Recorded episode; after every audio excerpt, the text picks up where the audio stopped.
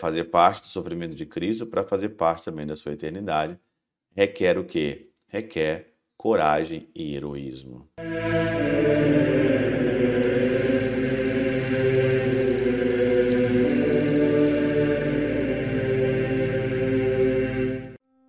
Em nome do Pai, do Filho e do Espírito Santo. Amém. Olá, meus queridos amigos, meus queridos irmãos. Nos encontramos mais uma vez aqui no nosso Teóso, Viva de Coriés, do Percor Maria, nesse dia 21 aqui, né, de maio de 2023. Em muitos lugares hoje é a ascensão do Senhor, mas eu já expliquei na quinta-feira e hoje então eu vou meditar aqui o sétimo domingo da Páscoa ou o domingo depois da ascensão do Senhor, porque nós estamos nessa novena de Pentecostes aí, esperando de fato mesmo o Espírito Santo de Deus ali reanimar, reavivar em nós a graça do Espírito Santo em nós. O Evangelho então, né, e é super interessante que antes de eu falar do Evangelho, a primeira leitura aqui é a leitura da novena, né? Primeira leitura, Atos dos Apóstolos, capítulo 1, versículo de 12 a 14, diz que aqui, né? Eu tô no. Eu tô pegando aqui o alemão, né? Porque não tem essas leituras aqui no português, mas interessante é que, né, o Senhor, depois que ele sobe aos céus, os apóstolos vão então vão ali, ficam naquela, na, na montanha, ali, na, no monte, no jardim ali das oliveiras, né? Que é Ölberg. Então, eles ficam ali mesmo de fato em novena, esperando mesmo de fato, né? Depois eles descem e ali então vão para o cenáculo esperando de fato o Espírito Santo. Diz aqui que Pedro, João, né, é, André, Felipe, Bartolomeu, Mateus e também no final tá aqui, ó, Maria, a mãe de Jesus, eles eram aqui fiéis, fiéis, né, na oração. É a primeira leitura desse domingo. É novena demais da conta. E é interessante que no Evangelho de João 17, de 1 a 11, hoje, né? E principalmente aqui nos versículos 10 e nos versículo 11, o Senhor, no versículo 9, né? O Senhor diz claramente aqui que ele não roga pelo mundo, né? É por eles que eu rogo, não rogo pelo mundo, mas por aqueles que me deste, porque são teus. Todas as minhas coisas são tuas, e todas as tuas coisas são minhas, e eu sou glorificado neles. Já não estou no mundo, mas eles estão no mundo, e eu vou para ti. Pai Santo, guarda em teu nome aqueles que me destes, para que sejam um assim como nós. Sit uno, que todos sejam um. Interessante nós é, meditarmos essa passagem, porque o Senhor ele roga por nós, né?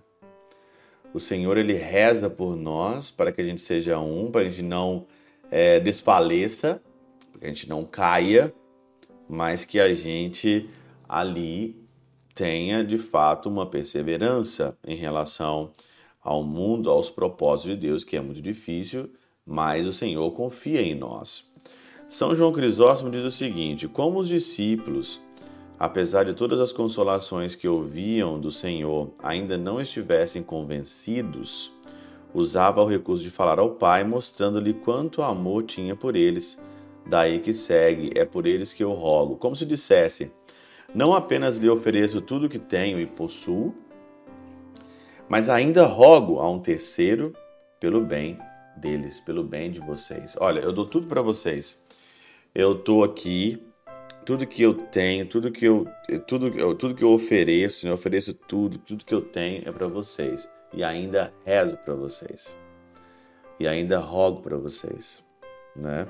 E vai dizer ainda mais, assim demonstra com seu amor, com, com como seu amor é maior. Alguém tem dúvida que o amor de Deus é maior? O amor de Deus sempre é maior, ninguém tem nenhuma dúvida disso, né? Sobre esse rogar pelo mundo, Santo Agostinho comenta o seguinte: é, não rogo pelo mundo, por mundo, quer dar a entender aqueles que vivem segundo a concupiscência do mundo. Tá? Algumas pessoas não gostam muito da palavra mundo e eu falo mundo mesmo. Eu falo mundo, eu falo dos perdidos. Eu falo daqueles que só pensam na concupiscência da carne, do prazer da carne, que vai do egoísmo a todos os prazeres sexuais, a toda falta aí de Deus que existe, né? Quando eu falo mundo, não estou falando de terra, céu, mar, estrela. Quando eu falo mundo, não estou falando de prédio, né? Prédio, não sei o que, não estou falando de pessoas com a concupiscência desse século, com a concupiscência desse mundo, desse tempo, com o pecado deste mundo.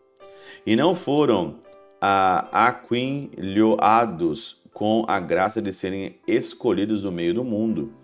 Este é, é a este quinhão que alude quando acrescenta, mas por aqueles que me destes. Eu não rogo, não estou rogando aqui pelo mundo, pela concupiscência do mundo, né? Para aqueles que estão aí na concupiscência do mundo. Estou falando para a pessoa, aqueles que me destes, para eles ficarem firmes. Com efeito, uma vez que o Pai os deu a eles, disto resultou já não pertencerem ao mundo pelo qual o Senhor não roga. Ademais que o Pai os tenha dado filho, nem por isso perdeu aqueles que deu. Daí que acrescenta, porque são teus.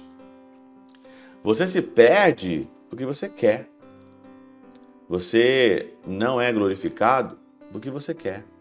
Porque todos nós aqui, a segunda leitura da missa de hoje, né, de 1 Pedro, capítulo 4, versículo 13 a 16, o versículo 13 diz mais ainda: alegrai-vos, porque nós fazemos parte do sofrimento de Cristo. E se fizemos parte do sofrimento de Cristo, com ele também nós faremos parte do seu júbilo. Só que muita gente não quer fazer parte do sofrimento de Cristo neste mundo. Muita gente quer fazer parte com os prazeres, com a concupiscência, com a vida fácil, com a vida de pecado. Infelizmente, isso. Então se converta. Se converta para você fazer parte do sofrimento de Cristo, para você fazer parte da eternidade. Se converta. O Senhor vai rogar por você. Coragem, força, requer um jeito heróico de viver. Sofrimento, é, fazer parte do sofrimento de Cristo para fazer parte também da sua eternidade, requer o quê? Requer coragem e heroísmo. Pela intercessão de São Chabel de Mangluf, São Padre Pio de Peltrautina, Santa Teresinha do Menino Jesus e o Doce Coração de Maria, Deus Todo-Poderoso vos abençoe, Pai, Filho e Espírito Santo, seja sobre vós e convosco permaneça para sempre. Amém.